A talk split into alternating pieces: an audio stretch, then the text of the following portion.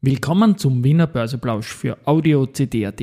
Heute ist Mittwoch, der 5. Juli 2023 und mein Name ist Christian Drastil. An meiner Haut lasse ich nur Wasser und CD.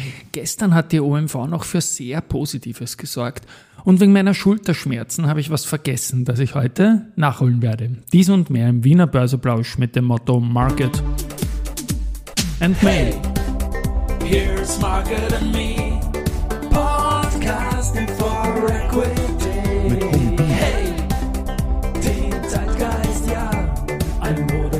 Ja, die Börse als Modethema und die Juli-Folgen des Wiener Börseplausch sind präsentiert von Wiener Berger und Pira Mobility mit 70 Jahren KTM.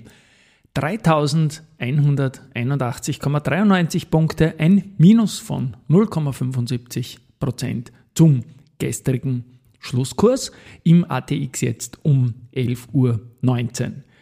Da ist allerdings ein ganz großes Aber zu sagen und zu dem komme ich dann noch im Main Event nachher. Auf der Gewinnerseite heute die Raiffeisenbank International mit plus 1,1%, EVN mit plus 0,7%, Vienna Insurance Group mit plus 0,2%. Auf der Verliererseite heute die Lansing mit minus 2,1%. Da kommt dann die Rechnung morgen oder übermorgen, die ich versprochen habe für Privatanleger. Föstalpine mit minus 1,9% und AT&S mit minus 1,8 Prozent. Beim Geldumsatz jetzt heute ist ja noch früh 18,7 Millionen Euro, das ist fett. Bei der OMV dann 13,8 Millionen, das ist ebenfalls nicht wenig bei der BAWAG und erneut 4,7 Millionen bei der CIMO, also Starwood. Schauen wir mal, ob die dann noch weiter zulangen. It's time for the main Main Event war gestern um 17 Uhr erst. Da ist noch was passiert und dazu äh, zitiere ich jetzt einmal meinen Kollegen Noah Leidinger. Äh, der macht ohne Aktien, wird schwer, haben auch ein Buch rausgebracht, da rede ich nachher noch was dazu. Aber zuerst schauen wir mal, er hat das so schön erklärt, was gestern noch in der OMV passiert ist. Aber dafür gibt es die perfekte Gelegenheit, endlich mal wieder in meine Heimat Österreich zu schauen. Die zweitwertvollste Firma Österreichs ist nämlich tatsächlich der Öl- und Chemiegigant OMV, der ist um die 14 Milliarden Euro wert und gestern hat die Aktie einfach mal um ca. 8% zugelegt. Grund dafür ist, dass OMV und der arabische Ölkonzern Abu Dhabi National Oil darüber nachdenken, die beiden Chemiekonzerne Borealis und Borouge zusammenzulegen. Daraus würde dann ein Chemiegigant entstehen, der bis zu 30 Milliarden Euro wert sein könnte und vielleicht würde der seinen Sitz sogar in Europa haben, vielleicht sogar in Österreich und dann wäre das wahrscheinlich die wertvollste Firma Österreichs. Das ist nämlich aktuell die Verbund AG mit ebenfalls ca. 30 Milliarden Euro Börsenwert. Ja, viele Dinge auf einmal. Danke, Noah. Dein Buch ist in den Shownotes verlinkt. Ohne Aktien wird schwer. Ich werde auch mit 30 mal 30 Finanzwissen pur in einer Folge sehr stark darauf zurückgreifen und danke, dass ich das darf. Wie gesagt, das Buch ein großer Tipp. Da geht es darum, dass man Einzelaktien findet und versteht. Also der Noah ist so ein Selbstentscheider, ganz wie ich das gerne mag. Gut, OMV gestern, da muss man noch weiterreden. Es waren dann hinten raus noch knapp 8% Tagesplus. Also wir haben weiter diese starken Nachmittage. Zuletzt haben wir gehabt die, die BAWAG, die Intraday minus 10% fast wieder aufgeholt hat, dann die Don't Co, Detto und jetzt die OMV mit dem deutlichen Plus, ohne dass man so vor, davor so stark getippt hätte. Aber immerhin, also gedippt, nicht getippt. Und ja, die Volumina gestern mit 103 Millionen Euro, ganz, ganz, ganz fett. Und ja, es bringt jetzt keine Spekulation, aber ich behaupte mal, die 147 Millionen, die wir heuer schon gesehen haben, einmal bei der BAWAG jetzt am 30.06. und am 17. März bei der Erste Group, die wären auch noch verdächtig gewesen, wenn gestern nicht Independence Day gewesen wäre, was US-Börsenfrei heißt und das auch, glaube ich, etliche Big Guys nicht am Parkett waren, am virtuellen Parkett, sieht man heute auch noch schöne Nachläufer in der OMV. Das ist natürlich eine ganz, ganz, ganz hervorragende Geschichte und ein bisschen das Main Event des Tages. Mehr Culpa auch noch, ich habe erstmals, weil ich so Schmerzen habe in dieser bläden Schulter, am Abend ein bisschen auslassen und habe die Beobachtungsliste vergessen. Und ja, die Wiener Börse hat die 06 2023 für den ATX und die ganzen anderen Indizes der ATX-Familie gebracht. Und da ist es so, wie wir vor drei Monaten behauptet haben, die Telekom Austria ist jetzt auch in einer offiziellen Liste. Die gilt zwar noch nicht, weil sie erst 10 Zwölftel Bedeutung hat.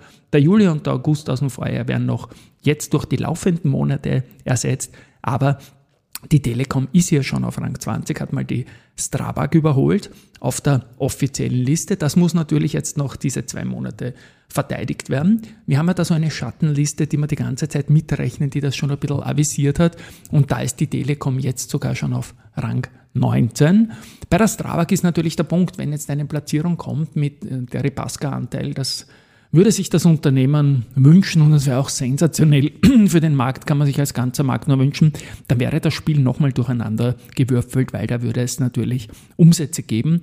Momentan sieht es so aus, als wäre im Herbst die Telekom Austria statt der Strabag, Strabag sorry, im ATX, aber nichts Genaues. Weiß man dann auch auf jeden Fall, sorry, dass ich das irgendwie vergessen habe. Lange im ATX-Rennen war ja auch die Asimo. Für die ist damals die Strabag in einem Sonderkomitee reingekommen. Und Esimo, die sind jetzt raus aus dem ATX-Rennen, gar keine Frage, aber sie sind rein mit einer schönen Anleihe. Ab 12.07. wird der 5,5% Greenbond 2328 gelistet sein. Und ja, ich glaube, das ist auch eine schöne Sache, weil Anleihen, die sind jetzt wieder in der Asset Allocation einfach leibend drin. Die Wiener Börse selbst hat Halbjahresbilanz gezogen. Ähm, Aktienumsätze im ersten Halbjahr 2023 waren bei 29,95 Milliarden, also sagen wir 30. Im Vorjahr waren es doch 42,8 Milliarden. Und ja, da waren halt die beginnenden Auseinandersetzungen in der Ukraine ein ziemlicher Boost für die Umsätze, negativ konnektiert, aber so ist es halt einfach. Jetzt kehrt halt wieder Beruhigung an den Märkten ein und man wartet halt auf die konjunkturellen Rahmenbedingungen, um neue IPOs auch zu machen. Auch da könnte ein Punkt kommen. Letztendlich sehen wir mal, einiges hat sich im ersten Halbjahr leider nicht äh, herausgestellt als schnelles Listing, zum Beispiel die Best in Barkring, zum Beispiel auch die Chroma Pharma, die ja, glaube ich, jetzt nicht zwingend an die Wiener Börse gekommen wäre, aber es ist einfach schade, denn das Angebot ist doch sehr, sehr, sehr dünn. Äh, der Friedrich Buslehner, der ist Aufsichtsrat von der EVN, der 1000 Aktien zu 21,9 Euro über die Börse erworben und sowas ist eigentlich auch immer eine schöne Geschichte. Gut, und dann haben wir noch Research. Hauck Aufhauser erhöht das Kursziel für Contron. Nach der jüngsten Akquise haben wir diese Woche gesprochen von 29,5 auf 30 Euro. Einstufung bleibt bei. Äh, auch Warburg bleibt dabei für Contron und das Kursziel von 26 Euro wird bestätigt. Und Goldman bleibt bei neutral für die Babak, erhöht das Kursziel von 58,5 auf 63 Euro. Für mich da immer spannend, ob da schon die News rund um, um Petrus drin sind oder nicht. Wäre auch ein Zeichen irgendwie. Flughafen Wien, und das ist auch eine leibende Geschichte, die laden für 13.09. zum Privataktionärstag an ein. Ich habe da einen Börse People Podcast mit dem Bernd Maurer, dem Head of Capital Markets vom Flughafen gemacht. Wir kennen ihn auch als Analyst, also deswegen passt er gut in den Analyse-Block rein. Auf jeden Fall ist der Link für die Anmeldung zum Privataktionärstag des Flughafen Wien hier in den Shownotes verlinkt. Vielleicht sieht man sich dort. Tschüss und Baba.